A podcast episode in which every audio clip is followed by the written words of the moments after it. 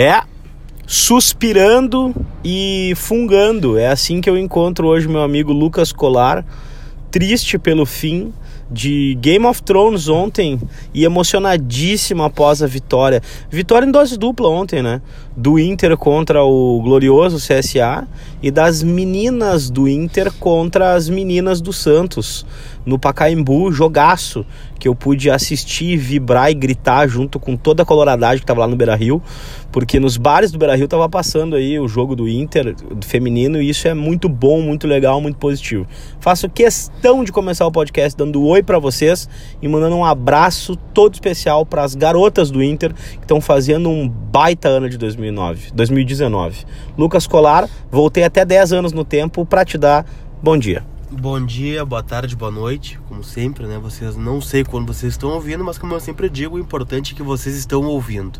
Né? Tô com uma gripe, mas estou aqui para gravar para vocês. É, é, bom ressaltar mesmo, de verdade, uma baita vitória das gurias do Inter lá no Pacaembu contra o Santos, que estava invicto até aqui, é, o líder do, do Campeonato Brasileiro A1. É, vitória de 2 a 1 um, então parabéns para as gurias que fazem um grande trabalho não só dentro de campo, mas também todo o staff ali fora, né? A comissão técnica, a diretoria. Então, parabéns para vocês, né? Fazem um grande trabalho. Espero que siga dessa forma, é, porque o Inter tem coisas grandes para para almejar aí em 2019 dentro do futebol, do futebol feminino e fico feliz também é, que ontem, né, no domingo, tenha sido o primeiro jogo em TV aberta da, das gurias do Inter, né, que voltou em 2017, ganhou o Campeonato Gaúcho, em 2018 é, bateu na trave para subir para a Série A1. Depois subiu com a desistência de outros times, mas é, fiquei feliz de ver as gurias na TV. E tomara que seja uma rotina agora, o pessoal comece a acompanhar um pouquinho mais. Mas também estou muito feliz com a vitória do Inter, 2 a 0 contra o CSA. E para mim, o jogo mais difícil do ano, né? Vocês sabem como é que é o retrospecto do Inter contra times deste calibre. E então, uma vitória. Vou dizer o seguinte: uma vitória importante mas um jogo modorrento, um jogo chato de ver, mas o que vale são os três pontos. Acho que não corremos riscos e foi uma vitória é, bem tranquila do Inter contra o CSA. Não sei se tu concorda comigo. Bah, velho, o primeiro tempo foi de doer o olho, né? Mas tudo bem, é, faz parte do futebol. O jogo não tava legal. O time do CSA teve uma proposta bastante interessante que foi simplesmente abdicar de marcar o querido José Carlos. José Carlos ele teve N possibilidades ontem de atacar pela direita e não obteve sucesso em grande parte delas no primeiro tempo. Já no segundo tempo, eu acho que houve um acréscimo, um crescimento pelo lado direito do Inter. Mas ontem, sinceramente, pessoal, assim, com toda a, todo o meu coloradismo e toda a minha cegueira e ilusão para ver coisas positivas no Inter, o primeiro tempo, até com o Nico Lopes pela direita, não foi legal, foi ruim, né? Quem nos salvou, inclusive, fazendo uma bela jogada pela direita, foi o, cri, o querido Andrés Nicolás da Alessandro, que faz aquele cruzamento na cabeça, o Iago bota ela pro meio, o Nonato completa para dentro do gol.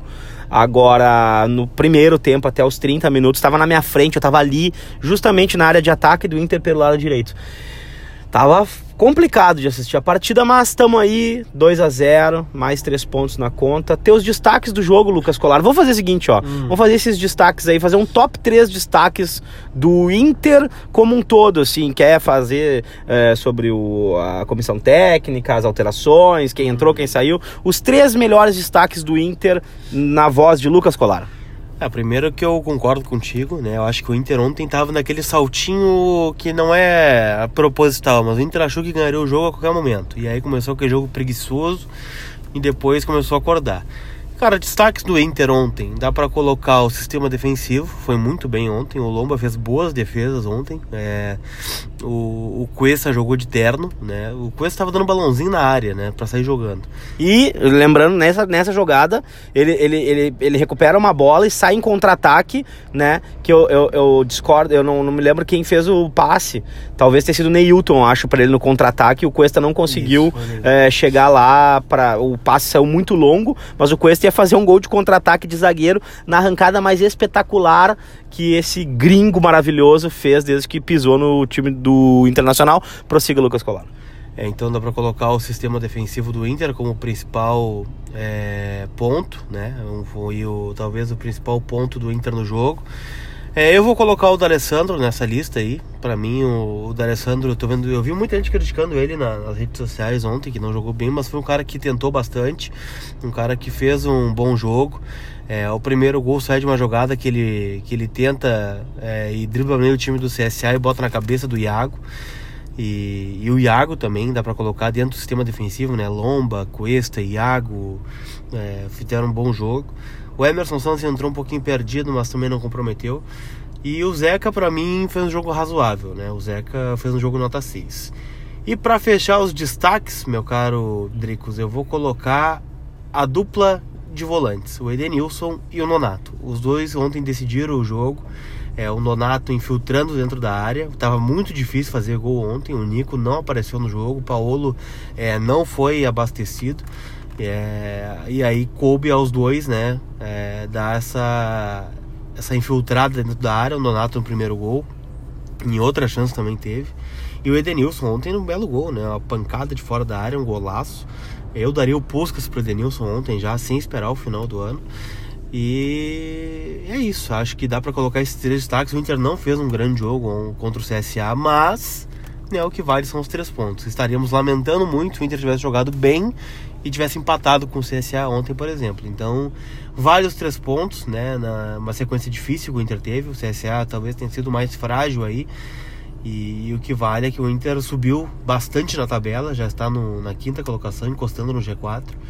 E agora tem que manter até essa parada da Copa América para chegar mais forte depois disso. Ô meu, tenho uh, meus três destaques, assim, o principal, na minha opinião, é, foi o fato do Inter acordar dentro da partida sem sofrer um gol porque tomou alguns sustos, sem dúvida. O Lomba fez umas três ou quatro defesas importantes ali. O CSA até bateu uma bola na trave também, mais lá pro final do jogo, né, pro segundo tempo. Mas a questão não foi essa, a questão foi que o Inter conseguiu acordar dentro da partida sem sofrer um gol. E isso é muito importante porque a gente geralmente é, acorda depois que sofre o tento, né? Então é complicado.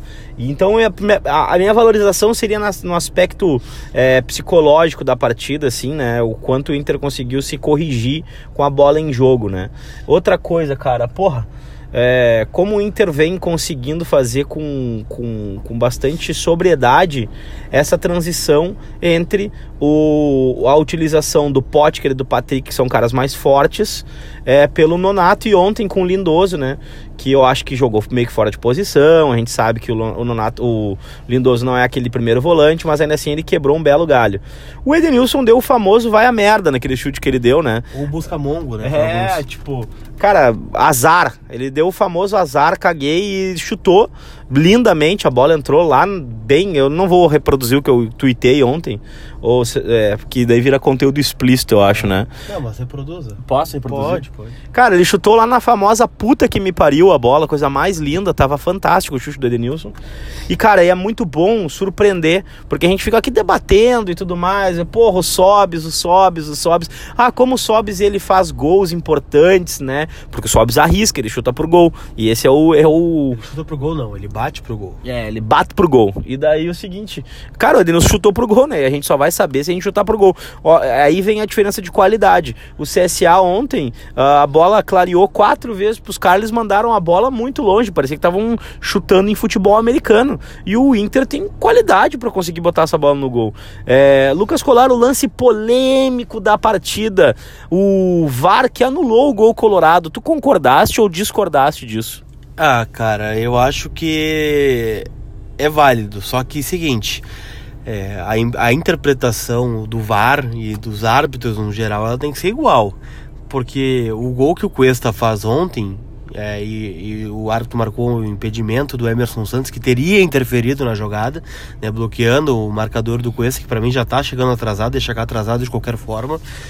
É, foi o mesmo lance do gol do Cruzeiro domingo passado, né? O gol do Dedé, que o Fred né, toca na bola ou, ou, faz menção de tocar na bola e tira alguns marcadores do Inter do lance. Estava impedido e o Dedé entra e faz o gol.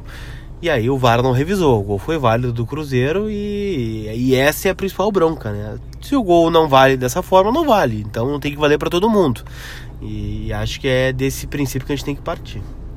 É, cara, eu acho que te, eu concordo em, em grau, gênero, número contigo e principalmente nessa questão que ficou muito ampla. O VAR já existe para não tornar as coisas amplas. O VAR existe para ser taxativo. Tem uma imagem e tem um cara que decide se é ou não é. O que ficou mais espantoso para mim ontem foi quando o árbitro pede o auxílio do Bandeira. Que aí para mim mora o absurdo, entendeu? Então, a, até pra gente não ser muito taxativo com o próprio árbitro, com o próprio trio, de arbitragem, o quinteto de arbitragem, ou sei lá quantos caras estão fazendo a, a porra da arbitragem atualmente no Brasileirão, é, eu queria dizer um negócio, cara é, não pode tornar pressão no árbitro o fato dele não poder errar, ele poder errar ainda menos em função de existir o VAR. Então tem que, ele tem que ter um pouco de calma para poder resolver os lances e não pode ser tão rápido, cara. Para o jogo, vai assistir a, a TV e volta e toma a decisão. O que me parece que tá ficando um pouco espetaculoso o troço. O troço não tá sendo assim, sabe? É, vamos tomar a decisão e acabou. Se cria, se cria toda um, uma, uma, uma cena cinematográfica em torno do troço que não precisa existir, velho. Então, assim, acerto e erro vai existir. Com o VAR, sim, sem dúvida. Agora, essa questão da interpretação ontem foi ridícula.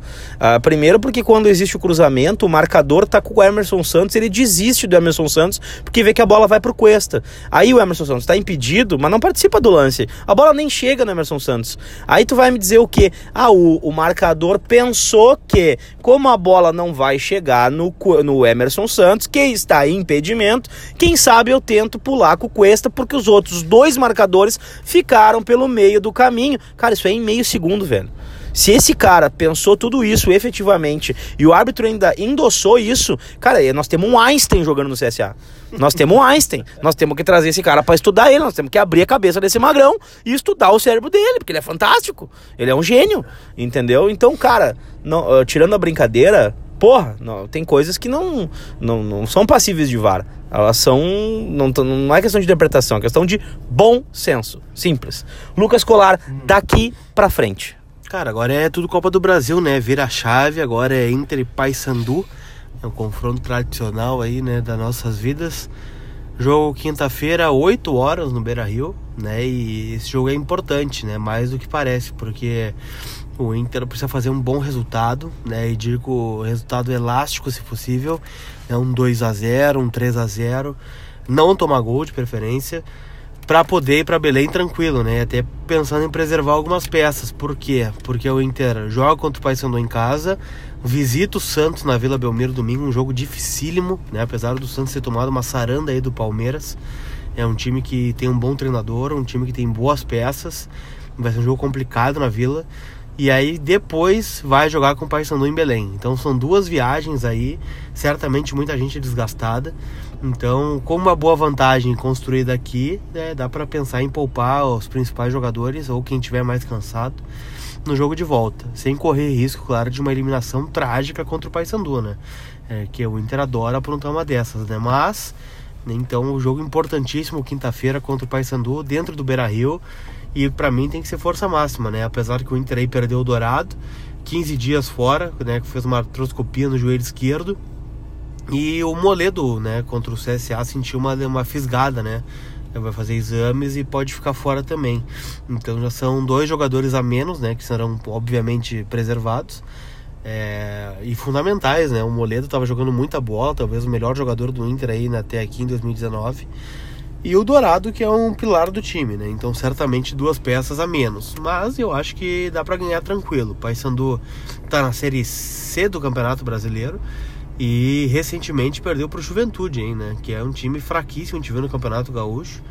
E, cara, é obrigação ganhar e ganhar bem aqui no Beira Rio. Ô, velho, eu não gosto quando tu fala mal do Juventude, que o Juventude tem um jogo importantíssimo pela Copa do Brasil. E eu torço para. De Deus. Nem o Juventude acredita que vai ganhar do Grêmio. O Juventude nunca ganhou do Grêmio na história do futebol, vai ganhar umas oitavas de Copa do Brasil. Aí tu tá de palhaçada comigo, né? Ô, velho, toda vez que eu, eu invoco a, a, a garra e, o, e a qualidade de juventude, o colar fica pistola, velho. É inacreditável. Mas é, tem uma coisa que a gente tem que ponderar importante também em relação ao Inter. O Inter joga aqui contra o Paysandu, viaja para jogar domingo contra o Santos e não volta. O Inter já vai direto para Belém para jogar o jogo da volta, que é na quarta. 7 O jogo 15. 7 15 E o jogo. Aqui no Brasil o jogo é 8 horas, tá? E lá o jogo vai ser mais cedo ainda, 7 15 Então, assim, o que, que acontece, cara? É, vai ter que ter muito, muito foco, muita concentração e principalmente não é uma viagem curta também, né? Ou seja, assim, tem pouco tempo entre o jogo do Santos e o jogo da quarta-feira. Então, efetivamente, eu tenho certeza, não tenho dúvida disso, que todo o futebol colorado ali tá pensando nessa questão. Na questão de fazer o resultado na quinta-feira para poder não depender do jogo da quarta como jogo da vida para classificar. Porque, primeiro, que a gente conhece o Inter. E segundo, porque vai ser uma, uma sequência desgastante, né? É, eu fico imaginando o que, que o querido São Paulo está pensando ao encontrar o Der Hellman, que já bateu de frente com os grandes técnicos do cenário brasileiro nesse momento, não é mesmo? É, o São Paulo é um grande técnico, na minha opinião. Ele é muito contestado no Brasil, mas é que o Santos ele tem uma, uma boa campanha, é um time organizado, né? Ele monta estratégias para jogos interessantes. Só que quando ele perde, ele perde bem perdido, né? Tomou cinco do Ituano, tomou quatro do Palmeiras, né? Tomou a saranda. Então, ele certamente vai estudar o Inter, né? O Inter fora de casa tem que melhorar muito, né? É uma da, é, talvez seja a principal crítica em relação ao Inter, né? Porque o Inter dentro do Beira-Rio é beira perfeição, né? 100% de aproveitamento praticamente. E fora de casa tá deixando a desejar. Então, é, tomara, né, que o Odair e o grupo, né, e, e isso está bastante presente nos discursos, né, dos jogadores e, da, e do Odair também, que o Inter precisa melhorar a pontuação fora de casa se quiser brigar por algo. E passa, lógico, né, por jogos como este, né, contra o Santos, que é um adversário direto, que vai brigar pelo título, passou por jogos contra o Palmeiras, que também vai brigar pelo título, né, e especialmente aquele jogo que está guardado na memória contra a Chapecoense, né, que está perdendo para todo mundo no Campeonato Brasileiro e tem apenas três pontos no campeonato, justamente contra o Internacional. Então, é, o Inter tem que melhorar muito a postura fora de casa, tem que jogar para frente, tem que tentar fazer a mesma postura do Beira-Rio. E aí, é, certamente vai ser muito difícil para o Santos ganhar do Inter, assim como vai ser muito difícil para o Inter ganhar do Santos, mas temos condições de ir lá e ganhar na casa deles. Eu fico puto, né? Porque, cara, é, é, esse jogo aí foi emblemático contra a Chape, né? Porque já estão. Já, não é que estão dando o Palmeiras como vencedor do brasileiro. A gente sabe a qualidade. Eu falei brincando esses dias, eu ah, abri o Twitter e o Palmeiras ganhou o brasileiro com seis vezes de antecedência. Foi uma brincadeira. É óbvio que o Palmeiras tem um baita plantel, tem, um, tem, uma, tem um, condições de manter, uh, se manter lá em cima na tabela, mesmo mesclando time, mesmo o Filipão às vezes é, zuretando e tal. Acontece, faz parte. Agora, o que eu penso assim, poxa, como faz falta já agora, na saída do Campeonato Brasileiro, não ter pontuado contra a Chapecoense fora. Que tivesse sido um ponto, e melhor ainda, obviamente, se for, tivessem sido três, mas, né, então toda aquela questão que envolveu lá aquela rodada, a primeira rodada contra a Chapecoense, enfim, faz diferença? Faz. É uma pena e eu espero que o Inter possa pegar esses pontos contra o Santos na Vila. É, muito bons forem três e também bons foram um só, mas eu acho que é, agora nós vamos ter que dar o, o famoso algo a mais na Vila, né? Que era um jogo que a gente é, já possivelmente teria muita dificuldade e que se encara como um resultado não natural, mas um resultado bem mais possível perder ou empatar pro Santos do São Paulo do que perder ou empatar é, contra a Chape, né? Embora a gente saiba aí da dificuldade do Inter sempre jogando lá na Arena Condá. Lucas Colar, uh, outras considerações, por favor. Cara, acho que tu pode fazer isso. Tem novidades sobre a tua vida profissional. A galera do podcast ainda talvez não saiba, né? Já anunciou nas tuas redes sociais. Mas eu vou deixar espaço para ti. Depois eu venho com meus recados. Bom, como vocês bem sabem, então, eu tô fazendo parte a partir de agora, a partir de segunda-feira, segundas, terças e quintas-feiras do Interligados da Inferno Meu Destino, da Rádio Inferno, como vocês devem conhecer. E faço parte da bancada ao lado do Jimmy Barcelos, do. Carlos Lacerda Esse mais ou menos. e às vezes, por vezes, por que não, do Wagner Jung também participando da bancada. Bom, cara. E, ou seja, são três caras aí que tem o seu trabalho de conteúdo torcedor para torcedor em relação ao internacional. E eu acho, sinceramente, que vai ser muito bacana fazer parte dessa casa aí, é, nesse horário, nessa faixa da umas duas, para quem puder acessar aí as redes sociais da Inferno Meu Destino e acompanhar o trabalho, porque é uma coisa feita de coração especial, assim como o nosso querido Lucas Colar segue fazendo na sua cobertura lá no Bairrista. Inclusive, Lucas Colar, só para situar também a audiência do podcast, como é que tá a tua vida lá na, no Bairrista e em quais horários especificamente tu tá indo ao ar ou lançando conteúdo nas suas redes sociais? Cara, quem quiser acompanhar o bairrista, a partir das 8h30 da manhã tem a Hora do Mate, primeira edição, né? Estamos nessa, eu, Rafael Serra com o lado do Grêmio e os queridos E001 e Júnior Maicá e também a segunda edição da Hora do Mate, às 5 horas da tarde. Fora isso, estamos também no ar nas redes sociais do bairrista a qualquer momento, em edição extraordinária, quando acontece alguma notícia do Internacional. E eu convido vocês a acompanharem, né? No Facebook do Bairrista e também no Twitter, arroba o underline bairrista, né? Trazendo sempre as informações do internacional e o que aconteceu no Brasil e no mundo. Esse projeto segue firme, forte, cada vez mais bem nutrido, né? O que tudo indica, né, Lucas Colar? Muito bem nutrido. Muito bem nutrido, inclusive. É, estamos muito bem fisicamente, né? Psicologicamente, não tanto, mas tão bem fisicamente. E seguem os mesmos projetos, Gigante Sobre Linhas, Emílio Banco Podcast, Lucas no Barrista, eu agora lá no Inferno. Uh, 90 minutos, viajo para o Uruguai com tá o time famoso, do Inter. É, no... eu, eu, abro as redes sociais e só vejo tu, velho. É, Libertadores, Rádio Inferno, Gigante Sobre Linhas, podcast.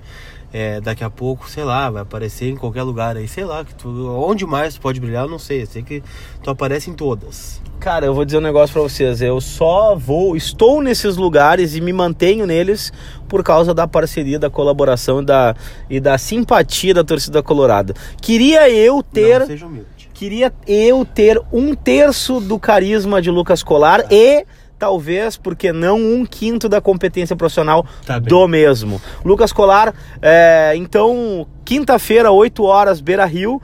Hoje é segunda-feira, quando estamos gravando esse podcast. Também conhecido como Grêmio Feira.